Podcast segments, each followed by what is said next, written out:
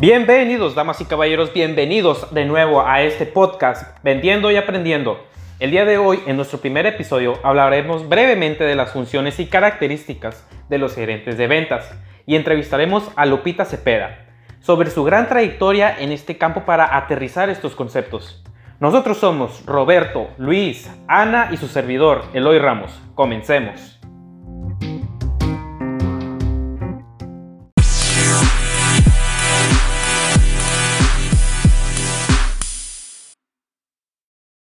Los gerentes de ventas son uno de los elementos más importantes en las organizaciones, ya que los ingresos de la empresa dependen de su desempeño y habilidades para resolver problemas.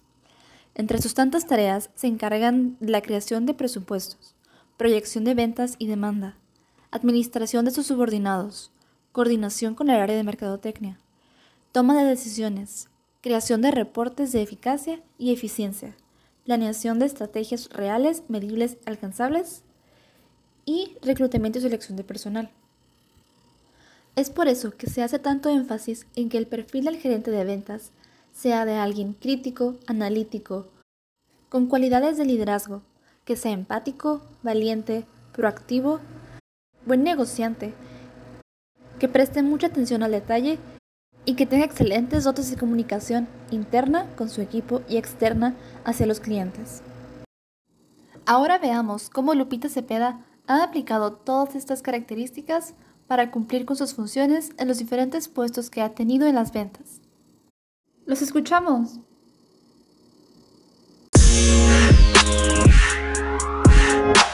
Hola Lupita, ¿cómo estás? Muy bien, Roberto. ¿Y tú? Gusto en saludarte. Excelente, Lupita. Quiero que nos platiques un poco sobre cómo inició tu carrera en las ventas, en dónde has trabajado, cuánto tiempo has estado en esto. A ver, platícanos un poco para que te conozcan. Bueno, mira, yo trabajé básicamente en el área comercial y me inicié con la compañía Zapetas del Norte. Ahí mi puesto era coordinador de ventas en lo que es básicamente Baja California. Después trabajé para Mavesa, una compañía a nivel nacional donde me ubiqué como gerente regional controlando las ventas del Pacífico para esta empresa. Y al final de mi carrera profesional estuve trabajando con Ontex, que es una compañía a nivel mundial, su base está en Bélgica. Ahí mi puesto fue gerente divisional, controlando tres regiones de la República, que era la gerencia de Monterrey, la de Guadalajara y la del Pacífico, cubriendo así la mitad de la República eh, en la comercialización para esta empresa. Entonces, un poquito de experiencia en ventas tenemos. Un poquito, un poquito. 30 años de experiencia en ventas, que son los que realmente generan la operación de la empresa. Los demás son apoyos administrativos. Ahora, de esto que nos platicaste que estuviste en Zapeta del Norte, Mavesa y Ontex, pues se escucha así como que un puesto, una gerencia, un encargado, la zona. ¿Qué significa eh, tenías un equipo que de ventas que iba puerta por puerta o vendían a negocios. Platícanos qué vendían y qué significa. Claro, mira, toda empresa arranca de un producto que se ubica en un nicho de mercado, un número de consumidores que pueden adquirir ese producto en un periodo continuo. Y en base a eso se establecen los objetivos de ventas. Mi presupuesto era de 150 millones mensuales con tres gerencias. Eh, obviamente tenía tres gerentes a mi cargo. Cada gerente tenía aproximadamente 20 vendedores y esos 20 vendedores, 200 personas para punto de venta, ¿verdad? Entonces manejaba más o menos 700 personas. Y en nuestro caso, pues vendíamos a grandes cadenas de autoservicio que todos nosotros conocemos, como Walmart, Comercial Mexicana, Soriana, o también a cadenas de autoservicio como en su caso son farmacias Benavides o farmacias Guadalajara.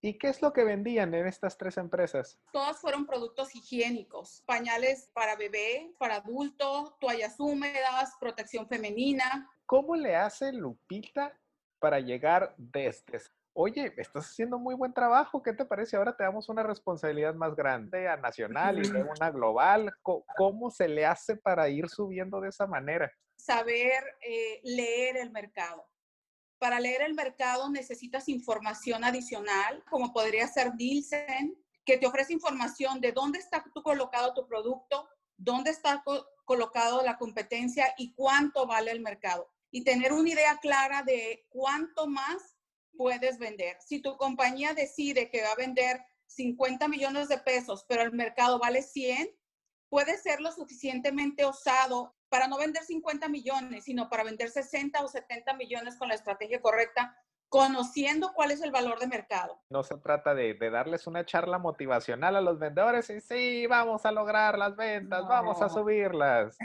y mandarlos a vender.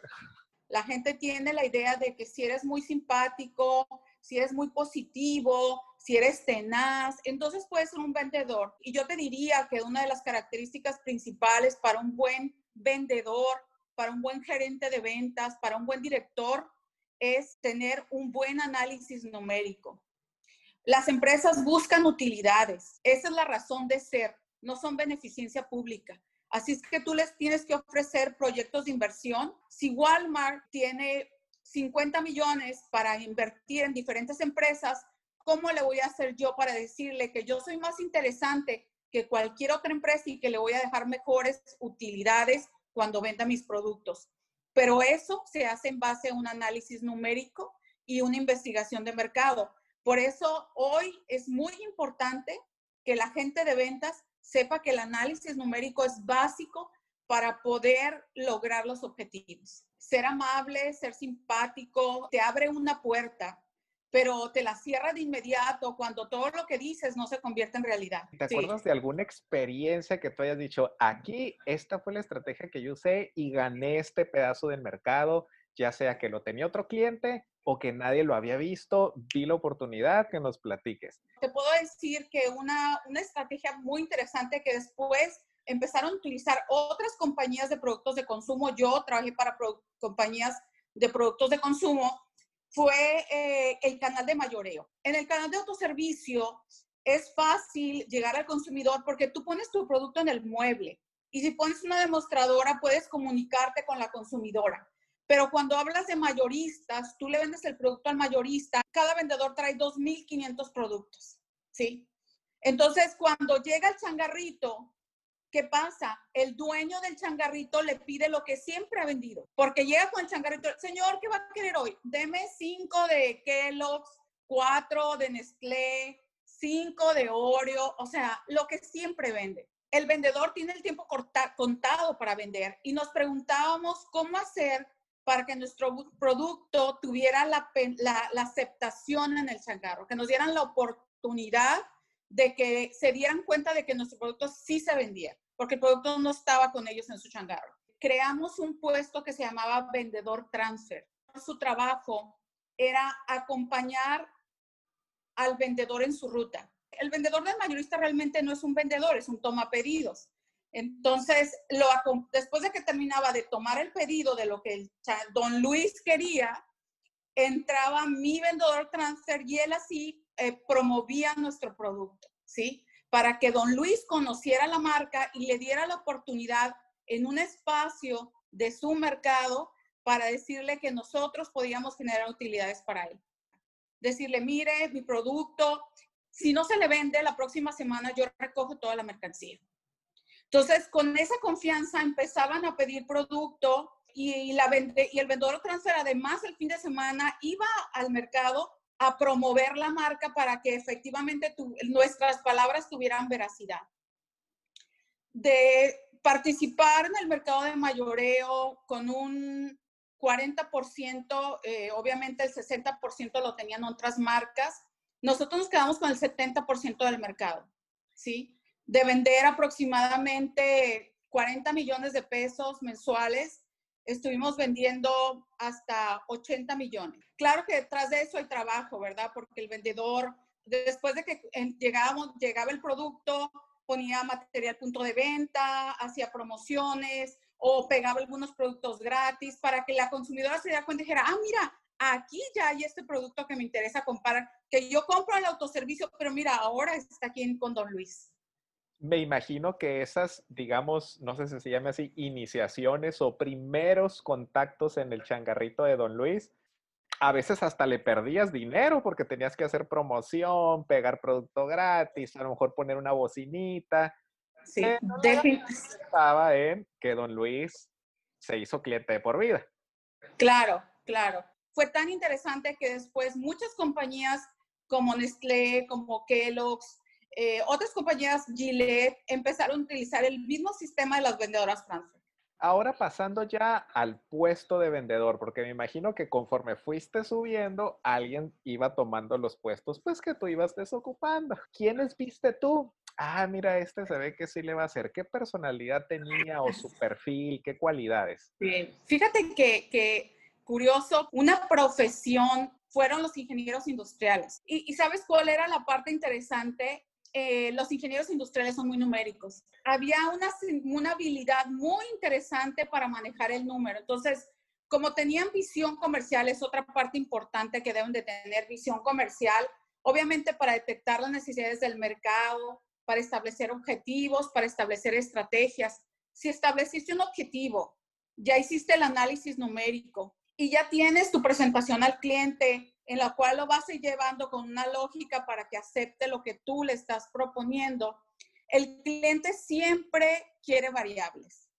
Oye, pero si lo vendemos a tal precio, oye, pero si le bajas un 3%, oye, pero si en lugar de darme 30 días me das 45, es muy importante que mi vendedor tenga una matriz con todas las variables posibles una matriz que le permita meter las variables y en el momento de estar en las mesas de negociación pueda decidir un sí o un no. Por eso es tan importante que la parte numérica, Roberto, ¿sí? Así que definitivamente yo te diría, obviamente, análisis numérico, visión de mercado, tenacidad, buena presentación. ¿Sabes qué otra es importante, Roberto? Ser un buen líder. Porque un buen líder sabe llevar a su equipo al éxito tiene más cabezas o más manos con las cuales lograr sus objetivos.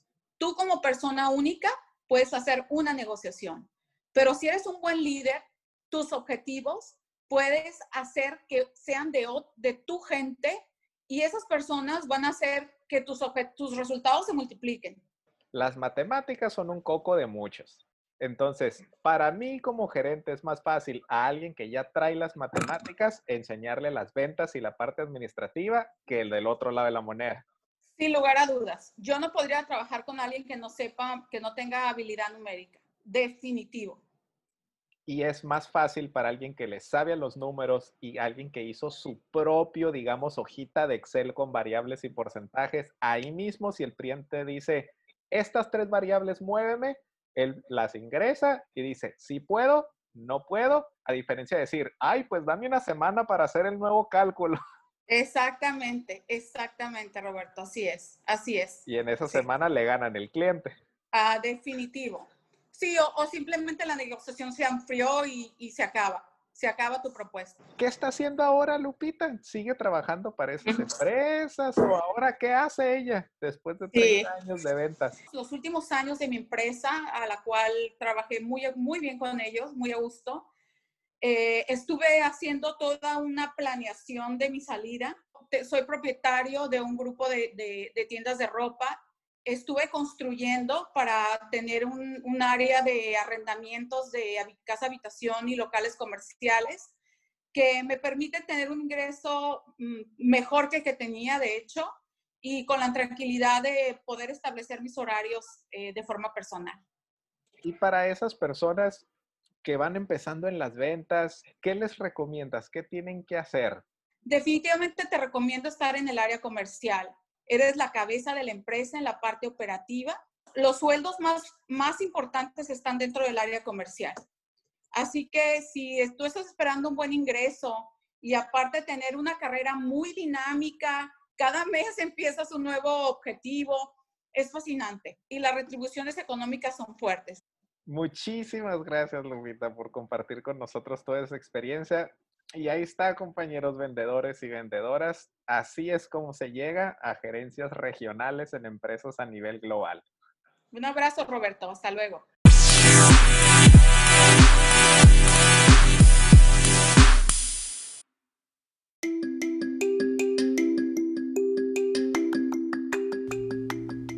Muchas gracias por su atención. Espero hayan aprendido sobre el tema y los invitamos a estar al tanto de próximos episodios. Muchísimas gracias a nuestros patrocinadores Squarespace, Coca-Cola, Google, YouTube, Luisin Rocks y CETIS Universidad.